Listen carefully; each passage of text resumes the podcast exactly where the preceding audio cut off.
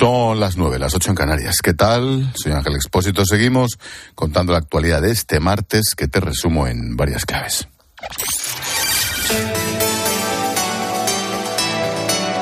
Con Expósito, la última hora en la linterna. Cope, estar informado. Primera, el ejército de Israel va a abrir esta semana una investigación interna sobre los errores que facilitaron los atentados de Hamas el 7 de octubre. El objetivo es analizar por qué no detectaron los preparativos terroristas y si la respuesta militar aquel día fue la correcta. Segunda, aparece muerto en prisión un periodista bielorruso crítico con el régimen de Lukashenko. Se llama, se llamaba Igor Lednik, tenía 64 años fue encarcelado por un artículo en el que acusaba al presidente Lukashenko de convertir Bielorrusia en una dictadura. Es el quinto preso político que muere en una cárcel de este país en, el último, en los últimos dos años. Tercera, la Policía Nacional libera en Sevilla 21 víctimas de explotación laboral en zonas agrícolas. Una de ellas, menor de edad, había sufrido un aborto y los responsables de los hechos no dejaban beber ni comer a las víctimas, a pesar de las altas temperaturas y el trabajo que realizaban. 15 personas han sido detenidas. Y cuarta, la justicia de Chile ordena reabrir la investigación sobre la muerte del poeta Pablo Neruda. Murió en 1973, 12 días después del golpe de Estado de Pinochet. La jueza debe esclarecer si Pablo Neruda murió por un cáncer de próstata que sufría o si fue envenenado por un agente secreto del régimen.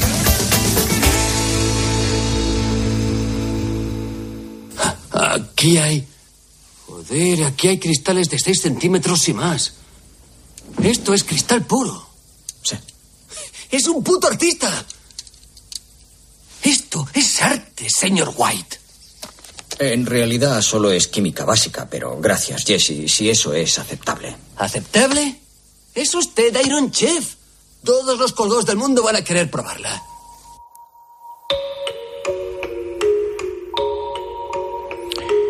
Esto que acabas de escuchar seguro que te suena. Es una de las escenas más representativas de Breaking Bad, la serie que cuenta la historia de Walter White, un profesor de química que fabrica su propia droga en carreteras desérticas de Albuquerque, en Nuevo México, Estados Unidos. ¿Qué es esta mierda? ¿Esto es azul? Usamos un proceso químico distinto, pero es igual de pura. Es azul, pero es la bomba. ¡Sí! Dios, Dios, Dios. Sí. Azul, amarilla, rosa. Tanto Walter White como su alumno, Jesse Pickman, fabricaron un cristal de color azul, más, el más puro de la zona, con el que llegaron a conseguir mucho dinero. ¿Eso era ficción? ¿O no? No estamos muy lejos de aquella realidad. Lo último que hemos conocido aquí en España es la llamada cocaína rosa realmente es una sustancia que no se conoce bien qué es lo que lleva porque son mezcla de varias sustancias entre las que normalmente no está la cocaína precisamente. Entonces, bueno, de ahí un poco su riesgo. Esa mezcla, como no se sabe exactamente qué componentes tienen, qué proporción, con qué calidad y cómo van a interactuar entre ellas, pues claro, los resultados mm, pueden darnos sorpresas como esta. Has escuchado a Celia Pratt de FAT Juventud, la Fundación de Ayuda contra la Drogadicción. Hablamos de una droga cuyo color recuerda mucho a los famosos polvos Tang de fresa, ya sabes. Muy llamativo, se estima que en el mercado podría costar entre 60 y 100 euros cada gramo. Suele consumirse por la nariz esnifando, su nombre es una mera cuestión de marketing, ya que no tiene cocaína. Esto es lo que decía en Herrera en Cope Guillermo Murillo, coordinador del grupo de toxicología en la Sociedad Española de Medicina de Urgencias. Jugar con esto, eh, eh, eh, no sabemos si voluntaria o involuntariamente, ¿no? es jugar a la, a la, ruleta rusa con un revólver. Casi nunca pasa nada, pero es que cuando pasa puede tener, tener las consecuencias de, de, de que te toca la bala en el revólver. ¿no? Por eso insistimos en la precaución. Esta nueva droga sintética podría estar detrás de la muerte de un chaval de 14 años en Getafe. La policía investiga si ingirió una bebida energética que contendría unos 2 gramos de esta cocaína, una mezcla de sustancias muy peligrosa. Una que, que efectivamente sea por un, tóxico en una cantidad mortal, eh, también podría tener algún tipo de arritmia cardíaca, ¿no? alguna alteración cardíaca no conocida que le produjese una arritmia simplemente por la bebida energética o eh, que se le pusiera un cóctel de sustancias que, hicieron esta intoxicación mortal. Se trata de descubrir qué sustancia ingirió y de dónde pudieron sacar este tipo de droga, también conocida como Tusi. Su popularidad comenzó a dispararse en España en las fiestas nocturnas durante la pandemia. Desde entonces ha pasado a ser una droga chic al llamarla cocaína rosa, pues, pues entendemos que los que buscan un efecto similar a la, a la cocaína, cuando los productos que están dentro no producen esos, esos efectos, ¿no? Si producen los efectos, digamos, cardiovasculares, como probablemente pasó en este chico, para eso hay otras sustancias, ¿no? no pasa algo similar por ejemplo, con el éxtasis líquido, que, que, es un anestésico que nada tiene que ver con el éxtasis. Ese color rosa está cada vez más de moda por eso los agentes que luchan contra el narcotráfico han empezado a centrar sus operaciones contra este nuevo tipo.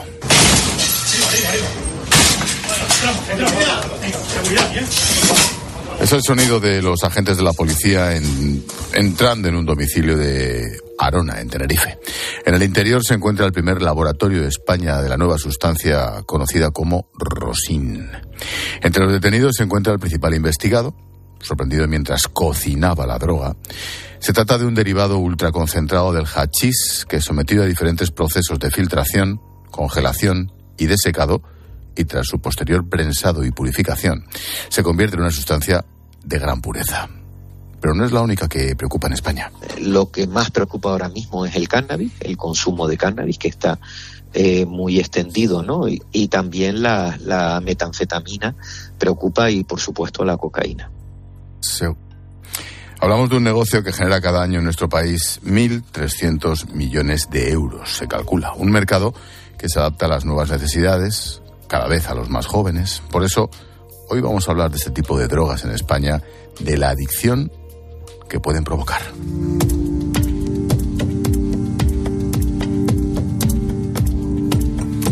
Seguro que recuerdas lo que pasó hace nada, hace 10 días en, en Barbate.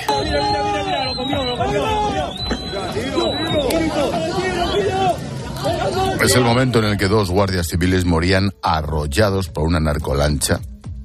Es en realidad nuestro país uno de los puntos de entrada de droga en Europa, eso ya es una evidencia.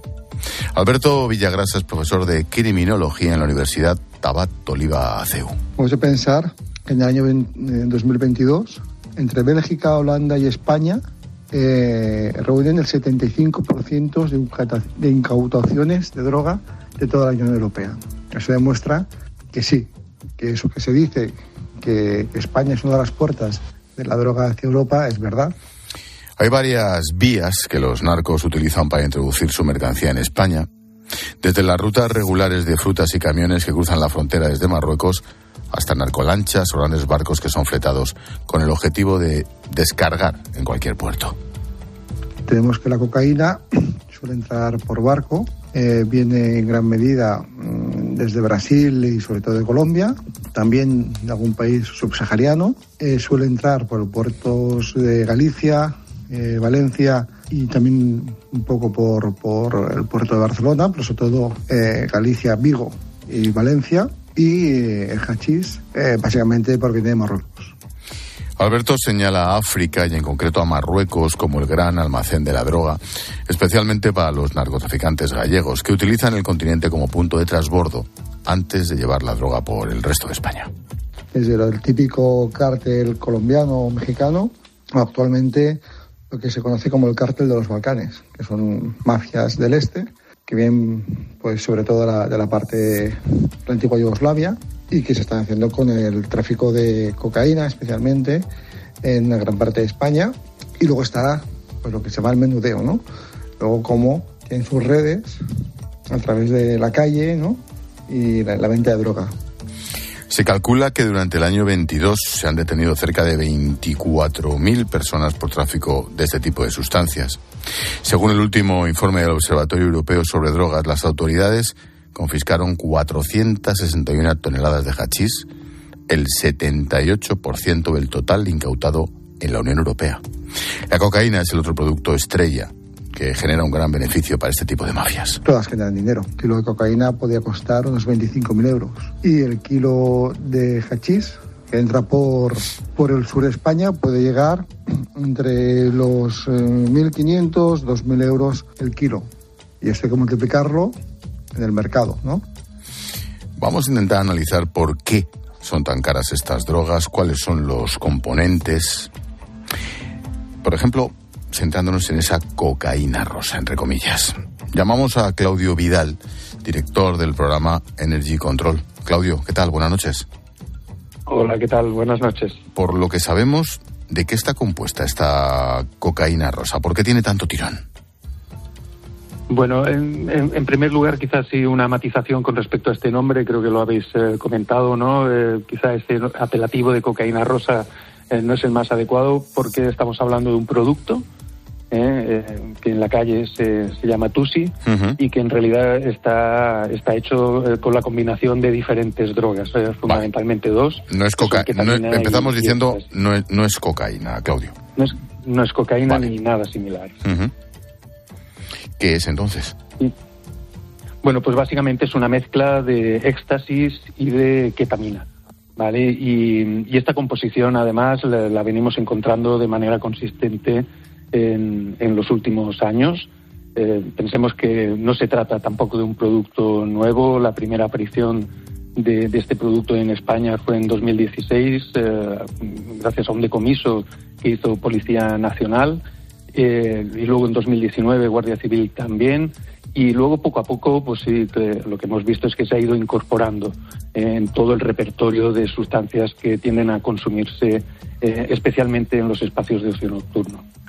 Mm, en este tipo de, bueno, llamarlo mercado, ¿cómo, cómo influye el marketing? ¿Esto en público tan joven es, clave?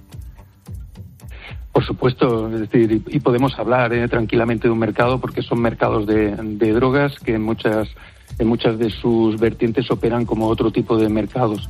Y precisamente el marketing es una estrategia fundamental y que lo vemos en diferentes eh, sustancias. En este caso del TUSI es el hecho de que lleve un colorante eh, que es un colorante alimentario, pues para darle eh, distinción con respecto a otras sustancias, que puede ser rosa mayoritariamente, pero también de otros colores, incluso puede llevar aromas, o pensemos en los comprimidos de éxtasis, ¿no? Pues que tienen mil formas, eh, mil colores, con sus logotipos, y al final no dejan de ser estrategias de marketing que emplea este mercado, no solamente para atraer a, bueno, o mantener su, su clientela, sino también pues para que los eh, distribuidores eh, puedan distinguir unos de otros. Mm, ¿Enganchan mucho? ¿Son muy adictivas si lo comparamos por la experiencia con la cocaína, con la heroína? Bueno, es importante matizar que, aunque las eh, diferentes sustancias pues pueden tener más o menos capacidad ¿no? de generar adicción, eh, también que una persona desarrolle una relación problemática con las drogas también depende de muchos otros factores, ¿no? Depende de quién lo consume, cómo lo consume, cuándo lo consume. Es decir, y todo eso sí que son factores eh, muy importantes en general, ¿no? Y, también un poco lo que es nuestro trabajo. Nosotros trabajamos fundamentalmente con personas que salen de fiesta y que consumen eh, consumen drogas.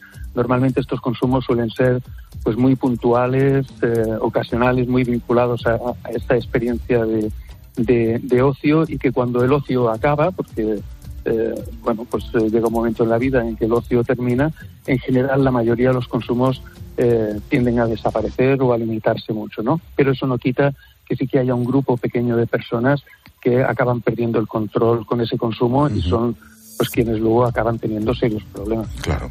Y la última, Claudio, lo sucedido con este chaval, ojo, 14 años, confirma que cada vez son más jóvenes.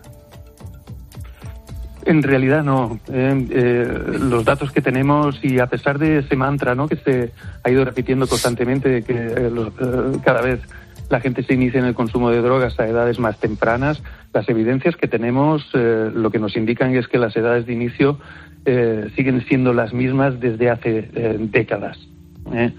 Sí que es cierto pues que hay un grupo de adolescentes, en este caso, que se acerca a, las sustancias, que es un colectivo pues de, especial preocupación, pero en ningún caso podríamos decir que cada vez las personas se inician a edades más tempranas. Claudio Vidal, director de Energy Control, un programa de intervención desde la reducción de riesgos en el ámbito de los consumos recreativos de drogas de la Asociación Bienestar y Desarrollo. Gracias, Claudio. Muy bien, gracias a vosotros. Buenas, noches.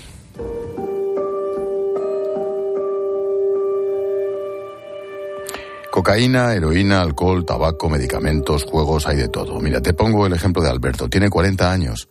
Está en pleno proceso de rehabilitación después de que durante gran parte de su vida estuviera enganchado a la cocaína. Empieza de joven, pero ya un consumo preocupante, digamos, y ya una cosa, pues sí, unos años, unos años, más de, más de lo debido, desde luego, cinco, seis, siete, no sé. Eh, al principio, pues te va, te va fluyendo menos en la vida, realmente tú puedes seguir con tu día a día, tal, pero se va complicando con el tiempo, se va complicando y llega un momento que, que te absorbe y ya no se controla, pero ya, ya llega a unos límites que ya, ya te, te come la vida. Empezó pensando que todo era divertido. Cuando se dio cuenta estaba entrando dentro de un bucle en el que la necesidad hacía que conviviera diariamente con droga y alcohol. Eso a pesar de que siempre ha estado muy arropado por familia y amigos. Me han arropado bastante. No es difícil, yo entiendo que es muy difícil para, para la familia entenderlo, porque al final afecta, afecta a todo tu entorno, familia, amigos, trabajo, todo. Pero bueno, afortunadamente he tenido suerte, me, me han apoyado, la verdad que me han apoyado, no puedo decir lo contrario. Lleva más de un año en rehabilitación en un camino de enfrentamiento consigo mismo, tanto físico como mental. Más de 12 meses en los que ha estado necesitado de ayuda de especialistas que le están echando una mano para, para una nueva vida alejada de vicios. La necesidad física, que eso existe desde luego, y bueno, pero eso hay que, hay que llevarlo, hay que aguantarlo y porque tienes el cuerpo, el cerebro acostumbrado a una dinámica y de repente se la cambias. Entonces el cuerpo responde y, eso, bueno, hay que pasarlo. Y luego, luego es un trabajo muy de enfrentarte a ti mismo, a que te ha llevado hasta ahí, a, bueno, es un trabajo muy psicológico. El problema de la adicción es cada vez más complicado, así lo reflejan los números. Se calcula que cada año en España más de 38.000 personas han ingresado por tratamiento de consumo de drogas y cerca de 20.000 lo han hecho por alcohol.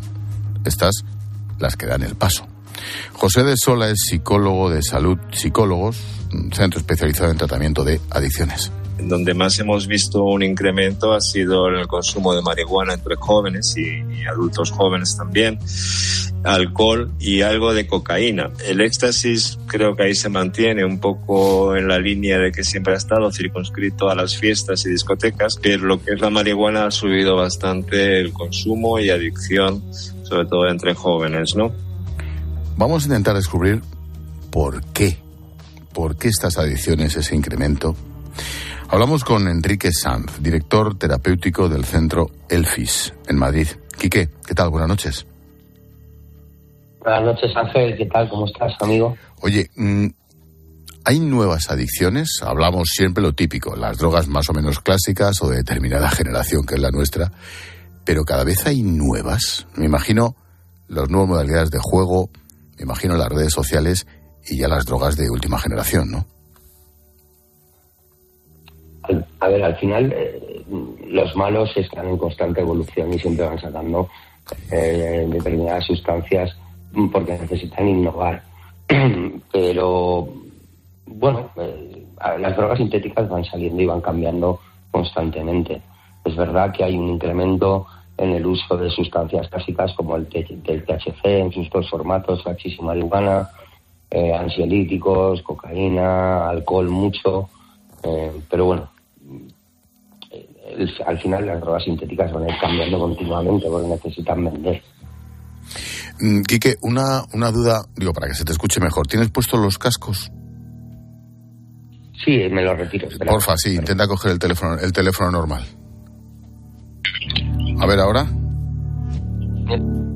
Intentamos ahora, ¿Me oyes mejor ahora? Sí, sí, sí, sí. Ahora, ¿me oyes mejor? Ahora mejor, ahora mejor. Nada, gracias. Oye, mm, por estadística, tú te sientas en una terapia, ves a la gente que va al centro Elfis, divídeme. Porcentajes de distintas adicciones, más o menos. Eh, pues mira, yo, te lo separaría también por edades. Es verdad que en, adolescentes y, no tan adolescentes o, adultos jóvenes, como les llaman ahora, el consumo de THC, de, de marihuana y de hachís está muy presente. También, por desgracia, el consumo de medicación en, adolescentes y, en jóvenes. Eh, y luego alcohol, eh, cocaína y drogas de diseño, pues ya una edad un poco más adulta. En esas drogas de diseño hemos empezado a tratar este tema del día precisamente por la, entre comillas, la mal llamada cocaína rosa. ¿Os están llegando ya a los centros o son demasiado nuevas? No, sí que es verdad que, experimentamos una afluencia de gente con abuso de sustancia, eh, de, de este tipo de sustancia, pero normalmente va asociado a un contexto muy concreto, que es el contexto eh, de fiesta, y, también va asociado al consumo de alcohol y otras otro tipo de sustancias como cocaína y, THC, pero eh, mm, usuarios de esta sustancia en exclusiva, de momento no. Quique, mm, por tu experiencia, lleva ya muchos años dedicado a sacar a gente del pozo. ¿Cada vez son más jóvenes? Em, cada vez llegan, los jóvenes llegan más tocados, es verdad. Y, por desgracia es nos damos cuenta que los adolescentes que llegan llegan con una problemática severa, cuando hace unos cuantos 10, 15 años ya eh, venían con esa problemática en edad más adulta. Em, el consumo de sustancias es empieza cada vez empieza más joven, las sustancias cada vez están más toxificadas eh, y afectan más, pero no es que lleguen más jóvenes, es que los que llegan están más tocados. Ya, oye, cuando dices más tocados, y con todo el respeto a esta gente sin Más afectados. Sí, eso te iba a decir. No, no, ¿A qué, afectados, es una forma muy coloquial. ¿A qué te refieres? Pues problemas psicológicos, problemas eh, em, relacionales, eh, problemas de autoestima muy severos, eh, problemas de, falta de control. Al final, todo todas las sustancias lo que hacen es afectar al cerebro y cambian eh, la química del cerebro y ahí al final nuestro cerebro es nuestro centro de mandos. Un cerebro que está en proceso de desarrollo y lo estás bombardeando continuamente puede generar muchas dificultades en un adolescente a la hora de desarrollar un proceso madurativo normalizado. ¿Hay salida? Quiero decir, a pesar de la gravedad del problema, a pesar del suceso de este chico de 14 años con la cocaína rosa el otro día, mm, hay que ser optimistas, hay salidas, se les ayuda de verdad. Sí, siempre, esto siempre lo digo. Eh, ¿Hay salida? Sí, la hay. Eh, para muestra, esto yo, me conoces Ángel, yo tuve problemas, me puse en manos de profesionales y si al final eres lo suficientemente humilde para reconocer que tienes una enfermedad muy grave y que necesitas ayuda, hay salida. La parte más difícil de la recuperación es eh, luchar contra uno mismo. Al final el trabajo es contra ti mismo, no contra nadie más. Tienes que hacer un cambio muy grande y muy severo y muy profundo en tu forma de vivir y de entender la vida y cambiar valores, cambiar eh, tu gestión emocional, cambiar, eh, potenciar tu autoestima, que suele estar muy tocada, pero sí, desde luego, nosotros en Centro del FIS hacemos un trabajo muy concreto en ayudar a la persona a aprender a vivir sin usar sustancias que creemos que es ahí donde está el quid de la cuestión. ¿Hay, algún tipo de denominador común en, ellos? Quiero decir, suelen ser de tal a tal escala, de tal a tal perfil, o esto es absolutamente transversal, Quique? Es transversal. En esto, las enfermedades no entienden ni de posición eh, socioeconómica, ni de religión, ni nada por el estilo. Lo que sí que es verdad es que eh, al ser una enfermedad comportamental que se manifiesta a través del, comportamiento, como acabo de decir, sacas patrones eh, muy similares. Normalmente hay unos patrones mm, generales, no, no, profundicemos en individualizar, pero tienen que ver con una autoestima baja, una deficiente gestión emocional, un nulo control de impulsos, muy baja tolerancia a la frustración, eh, habilidades sociales mm, sanas, muy mal no las tienen porque las tienen mal entendidas, problemas eh, en relaciones intrafamiliares. Esos son los, los denominadores comunes, sabiendo que luego cada paciente es diferente y tiene unas características y unas circunstancias diferentes. Pero sí que se puede. De hecho, mira, fíjate, Ángel, cuando tú entras en una terapia grupal y miras por encima y que, jolín, aquí no hay dos personas que tengan nada en común: padres, madres, hijos, eh, empresarios, barrenderos, cocineros. Pero cuando oyes hablar, dices, jolín, si la forma de pensar, de procesar, de actuar, eh, de interpretar la vida es, es, muy similar en casi todos los casos. Qué curioso. Mm, y la última. Con el tema de la salud mental, creo que sociológicamente lo vamos superando y está dejando de ser un tabú. ¿Las adicciones siguen siendo un tabú, Quique? Mira, te diría que gracias a Dios cada vez menos. Eh, tenemos que enmarcar la adicción dentro de, la salud mental. Al final, la adicción eh, es una enfermedad mental sin connotación peyorativa de loquito, que parece que las enfermedades mentales están asociadas a debilidad, loquito, no sé. Antiguamente, por lo menos, se percibía así. Y gracias a Dios, eh, esta sociedad está evolucionando y está entendiendo que las enfermedades nadie las elige, se desarrollan Mm, pero todo el mundo cuando consume drogas piensa que a él no le va a pasar. Y esto es una lotería. Ahí es donde reside la peligrosidad del consumo de las sustancias, que nunca sabes cuándo va a desarrollar esta patología, porque tiene más que ver con química cerebral y con un montón de cosas. Por eso siempre decimos, si las drogas no son ni buenas ni malas, son drogas. El problema es que el, efecto que producen a medio y a largo plazo en cada cerebro no se puede predecir. Por eso decimos mejor no usarlas porque es jugar a una lotería pero lo tendríamos que marcar dentro de salud mental. Sin al fin y al cabo. Enrique Sanz, director terapéutico del centro Elfis en Madrid. Quique, cuídate. Gracias. Muchas gracias, Ángel. Un abrazo muy fuerte. Hasta luego. Chao, chao. Hemos hablado de la cocaína rosa, de esas nuevas drogas que están vendiéndose cada vez más en España. Los jóvenes son los clientes favoritos para esas mafias que mueven ya mucho dinero. Sustancias que provocan grandes adicciones de las que, oye, es muy complicado, pero se puede salir.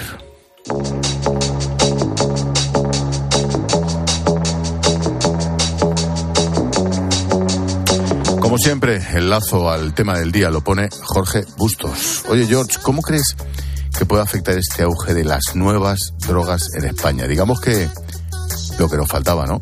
Buenas noches. Buenas noches, Ángel.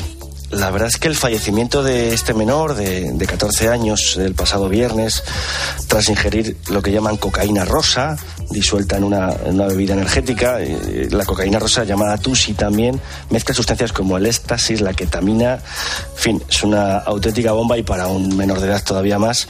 No parece que se está extendiendo en Madrid, pero no parece que, se esté convirtiendo aún, aún en una especie de epidemia como las que vivió la ciudad de Madrid en los años 80 y 90, los que nos criamos eh, en, esos años, los que, los que fuimos niños en los 80 y empezamos a ser adolescentes en los 90, tenemos la memoria llena de anuncios de la FAD, de la Fundación de Ayuda contra la Drogadicción. Y estoy seguro que esas campañas hicieron mucho para salvar a muchos jóvenes madrileños eh, por entonces. Otros, otros cayeron en la movida, como sabemos. Pero esta, esta lucha de las administraciones públicas por alertar sistemáticamente de la entrada de la entrada de nuevas drogas recreativas es fundamental, porque para muchos chavales, sobre todo para los adolescentes y los jóvenes, es una especie de rito de paso la droga. La droga es una especie de búsqueda de aceptación social. No estás aceptado por tu tribu, no eres alguien bien visto ni molón en tu entorno si no te droga los fines de semana. Y esto eh, creo que la Comunidad de Madrid lo tiene detectado. No hace falta irse a las, a las, a las imágenes terribles de Los Ángeles, de los zombies caminando puestos de fentanilo hasta que mueren, pero, pero hay que estar muy alerta, eh, aunque las fuerzas y cuerpos de seguridad advierten de que tampoco hay que alarmar en demasía, pero ojo que, estas, estas pandemias silenciosas se presentan en los barrios, atacan siempre a los más, a los más vulnerables y cuando te quieres dar cuenta está más metida este mercado tóxico de lo que, de lo que a uno le gustaría. Así que mm, no estaría de más concienciar a la gente sin alarmismos, pero con, con contundencia del peligro de la entrada de nuevas drogas que atrapan a los jóvenes por su lado más vulnerable.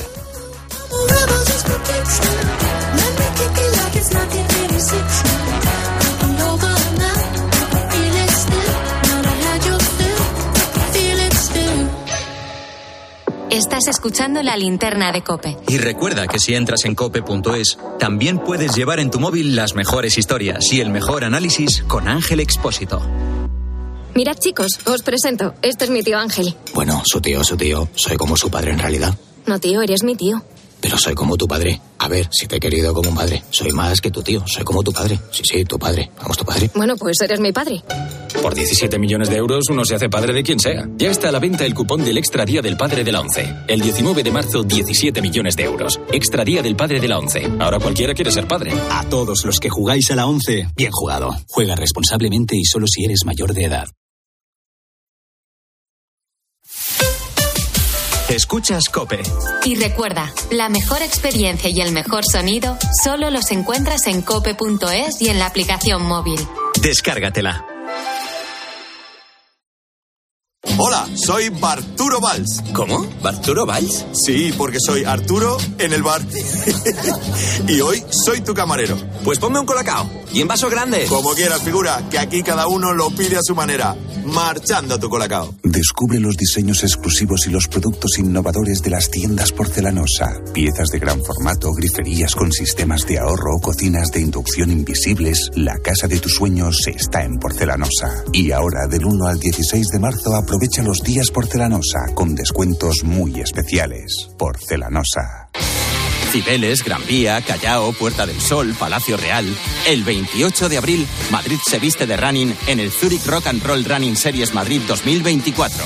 Vive una experiencia única en maratón, media maratón o 10 kilómetros. Últimas inscripciones en rockandrollmadridrun.com.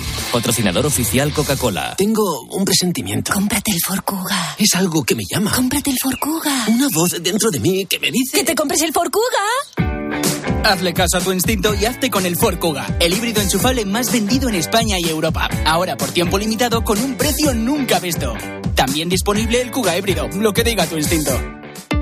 Si te preguntan qué emisora escuchaste ayer, di Cope. Sí, todas las mañanas escucho a Carlos Herrera antes de salir de casa. De COPE suelo escuchar mucho los programas deportivos, eh, los fines de semana escucho mucho tiempo de juego y entre semana escucho siempre el partidazo antes de dormir. Me encanta Expósito por cómo reflexiona sobre la actualidad. Cope, la radio en la que crees.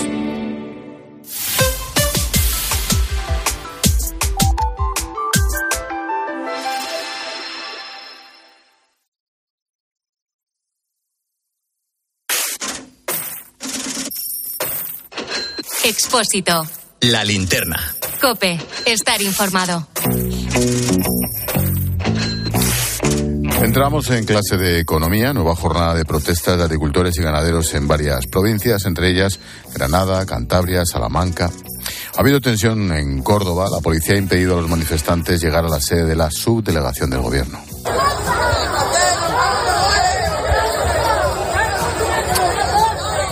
Hoy en el Senado el ministro Luis Planas ha vuelto a explicar las medidas que propone el gobierno y ha reiterado que la ley de la cadena alimentaria funciona, a pesar de que cree que no lo hace correctamente. Ha evitado la formación de precios de arriba a abajo. ¿Quiere decir que ha equilibrado totalmente la cadena? Probablemente aún no, pero es que eso es un cambio cultural, es un cambio económico importante y donde también las administraciones públicas podemos jugar un papel fundamental. Pilar García de la Granja, buenas noches. ¿Qué tal Ángel? Buenas noches. Oye, para mañana se espera la gran protesta en Madrid. Miles de agricultores y ganaderos llenarán de tractores, eso pretenden la capital, para protestar ante el ministerio. Recordemos, en Atocha. ¿Les recibirá el ministro? Bueno, esperemos que sí, ¿no? Porque es, la obligación de- del ministro recibirles. Yo creo que puede argumentar el ministro Plana que no son sindicatos tradicionales, pero fíjate Ángel, es que cada vez se detecta más y en más sectores que los sindicatos tradicionales no defienden los intereses de sus representados, o al menos así lo sienten, ¿no? Y de ahí la manifestación que vamos a tener mañana en Madrid con esos 500 tractores y no más. La Comisión Europea ha dado luz verde hoy, lo comentabas en tu avance, a la fusión entre Orange y Más Móvil. Una noticia importante porque esta unión dará lugar al primer grupo de telefonía móvil y banda ancha en España. Esta fusión rompe el histórico dominio de Telefónica. La empresa resultante está valorada en 18.600 millones de euros. Esto es un movimiento empresarial muy importante, ¿no, Pilar? Esto es una pasta, pero, Sí, sí. pero pasta. Bueno, es importante porque, porque vamos de nuevo, Ángel, hacia una concentración de empresas que el, que el mercado está obligando a ser más grandes para competir, ¿no? Cosas buenas. Bueno, pues esperemos que mejoren las ofertas para, para el consumidor, para todos nosotros. Cosas malas, pues va a provocar miles de despidos. Porque eh, eh, lo cierto es que se duplican en muchos de los casos y, y tendrán que, que abordarlo desde las nuevas desde la nueva compañía, ¿no? Ángel, eh, la legislación laboral y fiscal está complicando muchísimo el competir.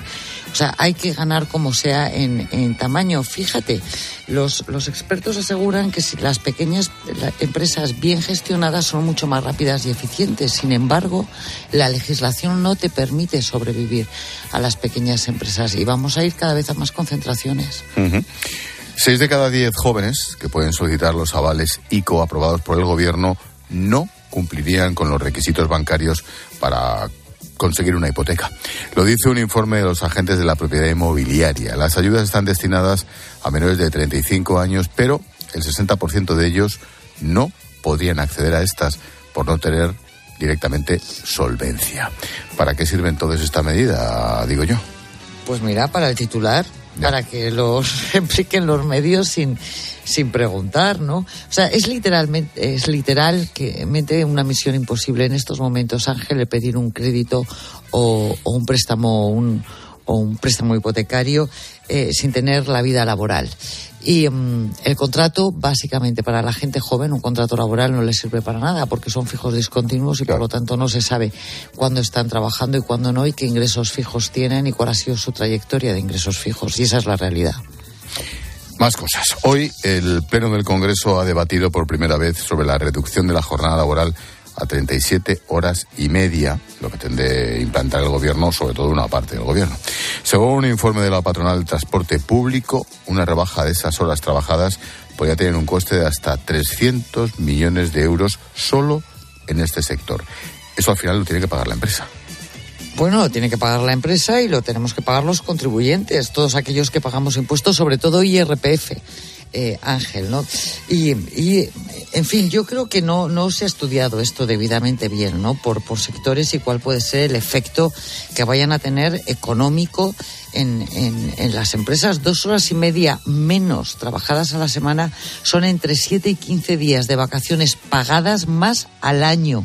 Tú verás que hace la peluquera de debajo de tu casa, la consulta del médico, la gestoría. Sí, sí. Oye, nuevo capítulo en el culebrón Grifols, del que hablamos hace un par de semanas tanto. El fondo de inversión Gotham, el que acusó a la farmacéutica de falsear sus cuentas, ha vuelto a plantear una nueva batería de preguntas a Grifols, aquí.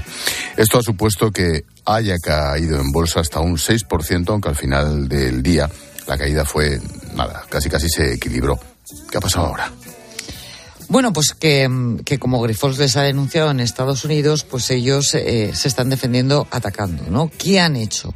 Bueno, pues después de asegurar que su primer informe logró, como es cierto, que los únicos representantes de la familia eh, en la empresa eh, se marcharan del Consejo de Administración, ahora van a por esa empresa que es la sociedad intermediaria por la que la familia Grifols controla sus acciones en, en la farmacéutica. Esta empresa se llama Scraton y lo que dice Gotham es que se le han explicado a los accionistas de Grifols que por eh, tener esta eh, actividad contable poco transparente, hay una deuda latente de 9.000 millones de euros. Así están las cosas. Caramba.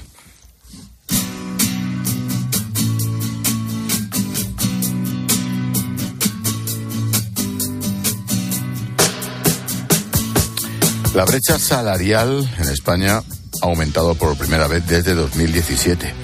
Las mujeres cobran de media un 20% menos que los hombres, según los últimos datos oficiales de la agencia tributaria.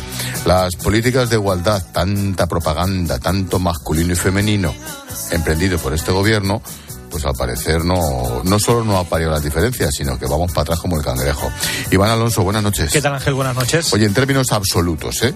el sueldo medio anual de los hombres sería 25.000 euros, el de las mujeres 20.000. Exactamente, 5.000 euros menos. Si hacemos incluso la comparación en jornadas laborales, en términos relativos, significaría que las mujeres trabajan 73 días gratis. Mismo horario, misma responsabilidad o categoría laboral y menor sueldo. Existe una ley de igualdad salarial pero Ángel nos está cumpliendo. Falta voluntad y control. Catalina Payá es profesora del IE, Business School. Si la mentalidad sigue siendo la misma, me refiero a la mentalidad en las personas, empresarios, en los gobernantes, por mucha norma que haya, es difícil que esta se aplique a menos que haya un observatorio que garantice su cumplimiento. Se echa en falta la creación de un órgano que vigile ese cumplimiento de la ley para controlar esas diferencias económicas, porque observando las cifras se aprecia también una mayor precarización del empleo femenino. Vamos a ver, yo, en fin, no quiero hacer demagogia ni comparar unas cosas con otras, pero se le llena la boca de igualdad, de feminismo, de y resulta que aumentan los delitos sexuales. Se les llena la boca de lo mismo y resulta que vamos para atrás en el tema de reducir la brecha salarial. Esto es el mundo al revés, ¿no, Pilar? Bueno, nos llevamos gastados en los últimos cinco años dos mil millones de euros en políticas de igualdad. Y España ha pasado de estar en el 2018 en el ranking de eh, mejor situación de la mujer de los países del mundo, en el número 8 al 22. Entonces, efectivamente, esto no se combate, a mi juicio, con un observatorio más, que es más sueldos, más dineros públicos, más tal. Igual, eh, igual hay que ver la realidad de cuál es nuestro mercado laboral, de cómo son nuestras empresas y de cuál es la legislación que se está aplicando. Porque igual la legislación es contraproducente para las mujeres.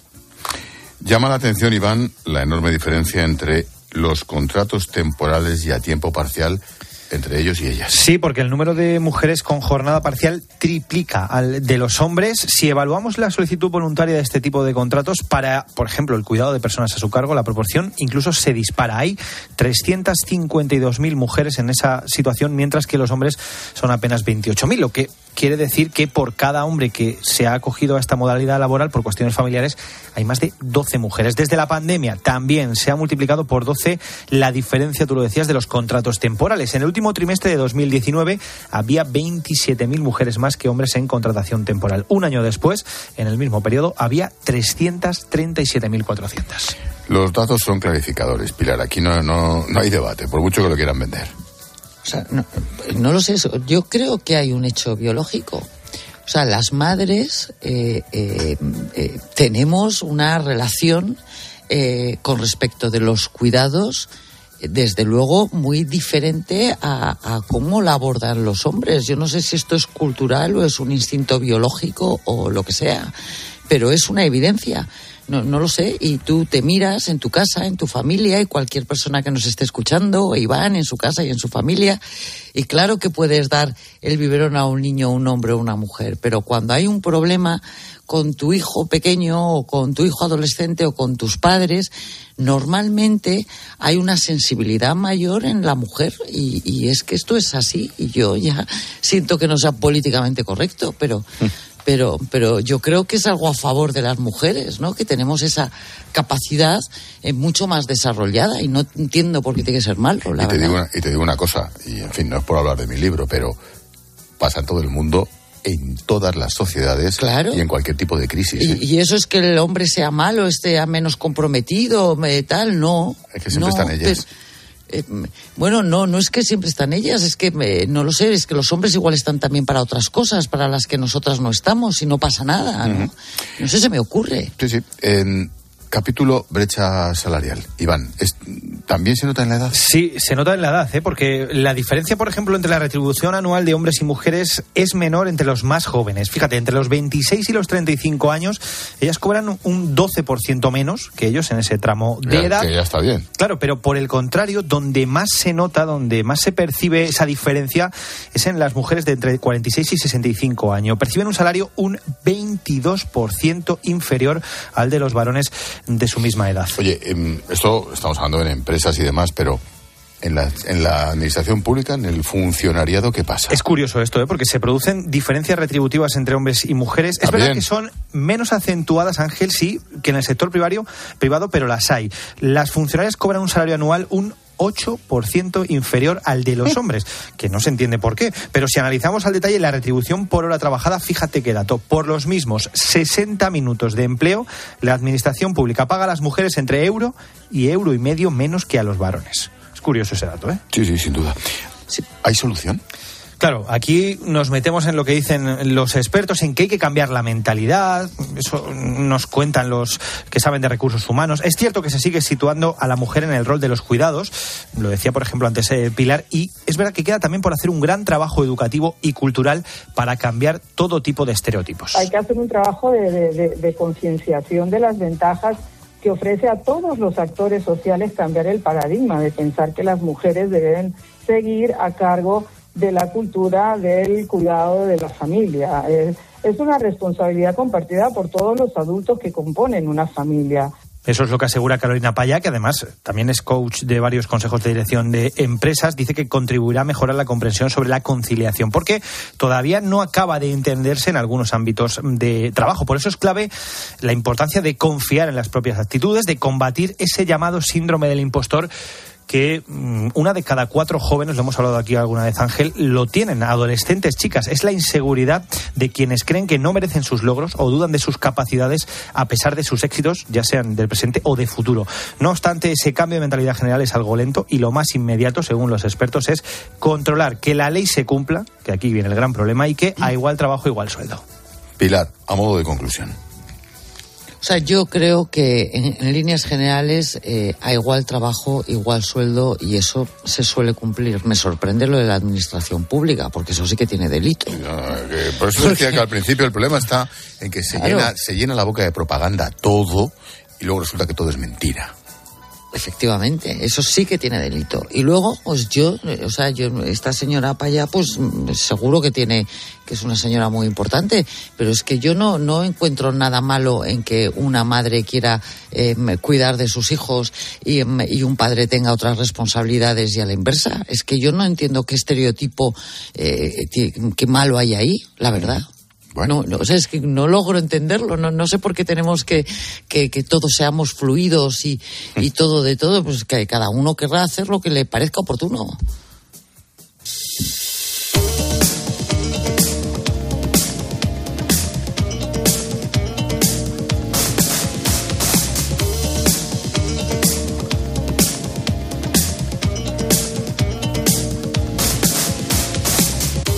La empresa de inteligencia artificial OpenIA acaba de anunciar su última criatura en el mundo de esto de la inteligencia artificial. Sora se llama. Esta aplicación es capaz de generar vídeos muy realistas a partir de un texto casi indistinguibles de un vídeo real. Aunque está en fase de pruebas y con acceso restringido, ya ha levantado una buena polvareda porque, claro, digamos que anticipa lo que se avecina. ¿Se puede convertir en la herramienta definitiva de la desinformación? ¿Va a acabar con el cine, la televisión, los influencers? A lo mejor con alguno no vendría mal, por cierto, cierro el paréntesis. ¿Cómo impactará esto en un año electoral, por ejemplo, a nivel mundial? Como cada martes hablamos de, tecnología, lo hacemos con nuestro consultor de cabecera, Mario Yáñez. ¿Qué tal, Mario? Buenas noches. ¿Qué hay, Ángel? Buenas noches. Oye, vaya temporadita, y esto no ha hecho más que empezar, que llevamos con el tema. La semana pasada que si nos quitan el trabajo, ahora esto de Sora. ¿Qué es exactamente Sora, Mario? Bueno, pues esto de Sora es, es un modelo que se llama de inteligencia artificial de generación de vídeo en base a texto. Es decir, que le proporcionamos una descripción de lo que queremos, igual que hacemos los prompt con ChatGPT, y como resultado nos da un vídeo que, más o menos de ahora mismo es de máximo una duración de un minuto y bastante bueno. Por cierto, ya existían modelos parecidos eh, con técnicas basadas en inteligencia artificial para generar vídeo, los famosos deepfakes, acordaros del anuncio de Lola Flores de hace unos años.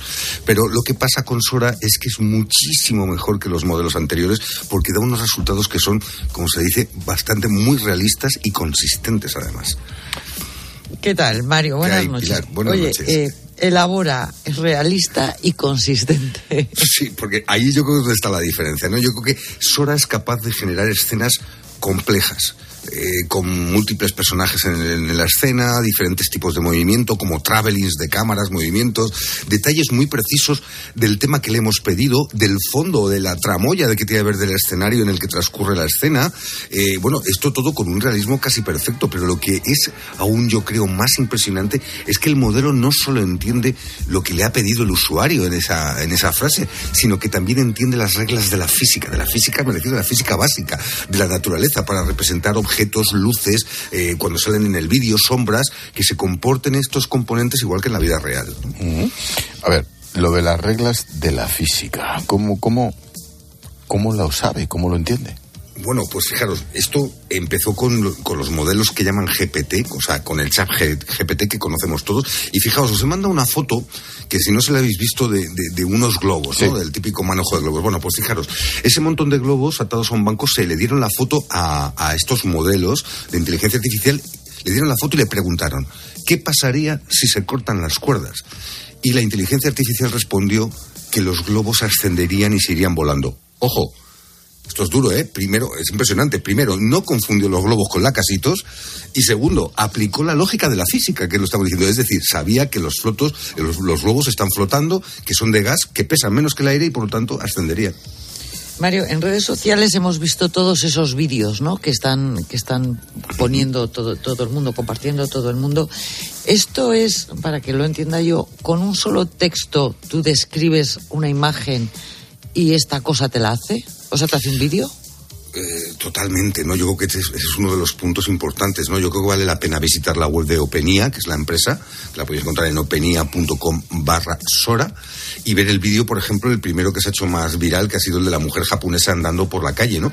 Eh, que también os he mandado una foto para que lo veáis, las, la calle, la gente, el personaje, las sombras, lo que decíamos, las luces, los reflejos de las luces en el suelo mojado, y fijaros, todo se ha hecho a partir de un texto, de un prompt de 64 palabras, nada más. Y cito, Fijaros lo que le han dicho. Una mujer con estilo camina por una calle de Tokio llena de cálidos neones brillantes y animados letreros de la ciudad.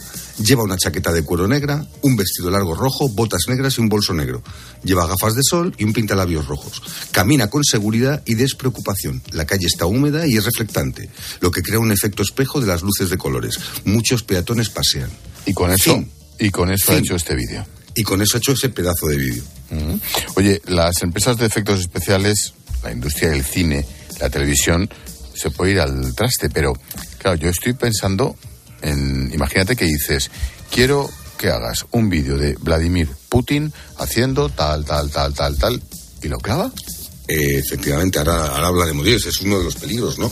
Eh, que transforme profundamente la actividad creativa y destruya ya no solo un empleo, sino muchas profesiones relacionadas, ¿eh? Ojo, maquetadores, escultores, diseñadores gráficos, guionistas, eh, ¿verdad? Si tan solo necesitamos alguien que en unos minutos le diga al modelo lo que quiere y obtenga lo mismo, que ahora se tarda meses y millones de dólares en conseguirse, pues pongo un ejemplo en el lado bueno, ¿no? Recordemos los efectos en la última película de Indiana Jones para rejuvenecer a Harrison Ford o los de la saga de la Guerra de las Galaxias, ¿no? Que tienen ahí empresas que están detrás de todo ello, pues eso es peligro. mira, nos estás dando cada martes, guapo. Mm, Sí, la verdad Eh, que le voy a- le voy a llamar Rita. Yo no tengo la culpa, ¿eh? Ya me sustituirán a mí. Eh, vamos a escuchar ahora a Emanuel Saliba, que es una periodista y experta en fake news y en tecnología de la cadena norteamericana ABC, sobre los peligros de un uso indiscriminado, lo que decía Ángel de, de este Sora. La incapacidad para distinguir qué es real y qué se ha fabricado en nuestras oficinas. Para 2025, el 90% del contenido que veremos en línea será generado por inteligencia artificial. En este momento hay un impulso por la transparencia, por lo que etiquetamos todo y somos conscientes de que ese contenido es generado por inteligencia artificial. El peligro es la información errónea, la desinformación, la capacidad de recrear escenas que están tan cerca de la realidad. Eso. Mario, i- iba a decir primero, ha dicho 2025, o sea, esta tarde, mañana. y, y- y- y cuántos peligros? Y 90% de los contenidos falsos. O sea, fijaros, yo creo que sí es lo que comentabas tú. O sea, igual que se genera, se utiliza para lo bueno, se puede generar vídeos que, dif- que difundan información falsa, que propaguen la desinformación, mm, lleven confusión a la gente. Y claro, eh, es que esta capacidad de generar vídeos convincentes, ojo, podría llegar mucho más lejos a, engañar a personas crédulas, pues a llevar a estafas y a fraudes que ya conocemos, pues imaginaros, esto elevado a la N.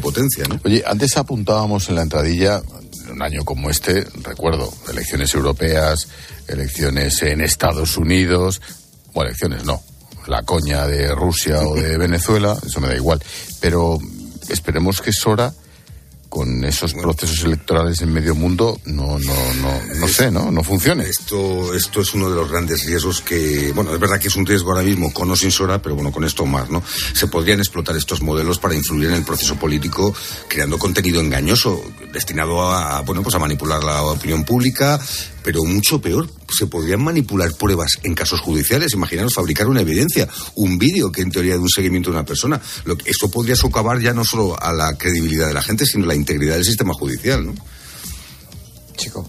Esto más eh, destruir mm, miles de puestos de empleo.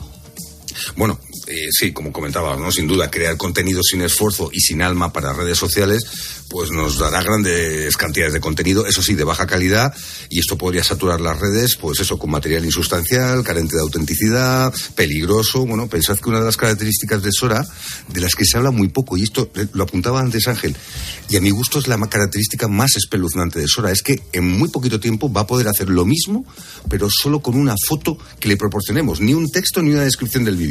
Tan sencillo como decirle, toma la foto de esta persona y genera un vídeo de ella paseando por el retiro al atardecer. Bueno, imaginaos las consecuencias de estas capacidades, ¿no? Mm, desinformación, estafas, chantajes. Y claro, eh, si le pido paseando por el retiro, pero como decías tú, y si le pido otra cosa y luego la llevo a un juzgado, pues imaginaos la que se puede liar, ¿no? Lo hemos visto con el caso de las niñas, de las fotos manipuladas de niñas en Extremadura hace unos meses. Eso, que Dios me perdone, sobre todo por esas familias, pero eso parecía una broma comparado con lo que, con lo que estamos pensando, sí. Oye, para terminar, ¿esto tiene salida? Mm, quiero decir, ¿el futuro es inexorable o a lo mejor se puede limitar de alguna manera? Bueno, yo sé que da vértigo, da vértigo, pero como dicen muchos expertos, estamos en la era de la posverdad, ¿no? Aquí todo puede ser mentira, ese 90%, nadie se creería nada eh, y eso también es un peligro en todos los ámbitos. Pero vamos, ya os dije, lo hemos dicho muchas veces, ¿no? Que esto no es una guerra ya solo entre buenos y malos, sino entre la verdad y la mentira, porque es la base de todo. Pero ahora, yo creo que hay que seguir avanzando porque no hay forma de volver a meter el genio dentro de la lámpara. Eso yo creo que es claro, ¿no? Y el futuro pasa porque se, no se nos vaya de las manos la tecnología. Yo creo que con dos cosas cosas con más tecnología para poder controlarla y, como no me canso de repetir muchas veces, incluyendo la ética y al ser humano en la ecuación del diseño de la inteligencia artificial.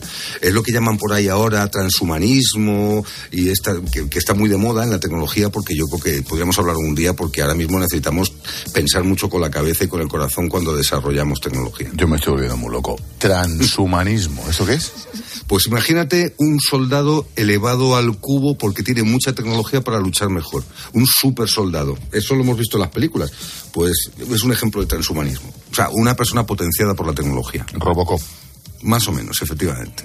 Y ya veréis que en temas de geoestrategia y militar ya se está hablando de eso. Ya hablaremos un día de eso. Venga, pues cuando quieras. Hablamos y ese día me avisas y no vengo. No te aguanto ya. Yo tampoco. como pues vienes tú, te da paso Antonio y te pones a alargar, tío. Esto ya es como cada martes, tecnología en la linterna y mucho vértigo con nuestro consultor Mario Yáñez. Gracias, Mario. Buenas noches, Ángel. Buenas noches, Pilar. Un beso. Un besito, chao, chao. Pilarín, mañana más. Sí que será miércoles. Un besito. Cuídate, adiós. Chao, chao.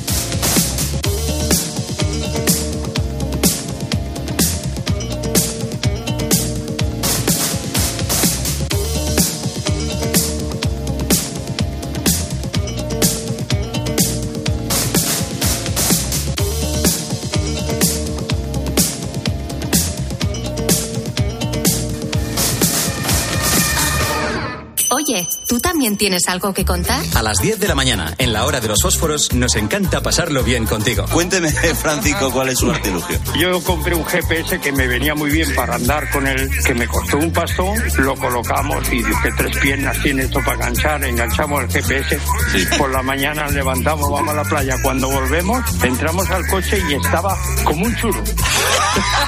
Era un churro. De lunes a viernes desde las 6 de la mañana, Herrera en Cope. ¿Nos cuentas tu historia? La gama eléctrica Citroën Pro se carga en la descarga o cuando acabas la carga. La de cargar, no la del punto de carga que viene incluido. Y cargado viene también tu Citroën Iberlingo desde 20.990 euros con entrega inmediata. Vente a la carga hasta fin de mes y te lo contamos.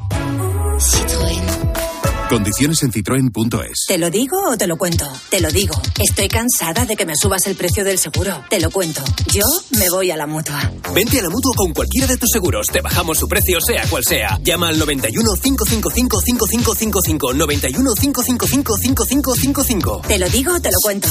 Vente a la mutua. Condiciones en mutua.es.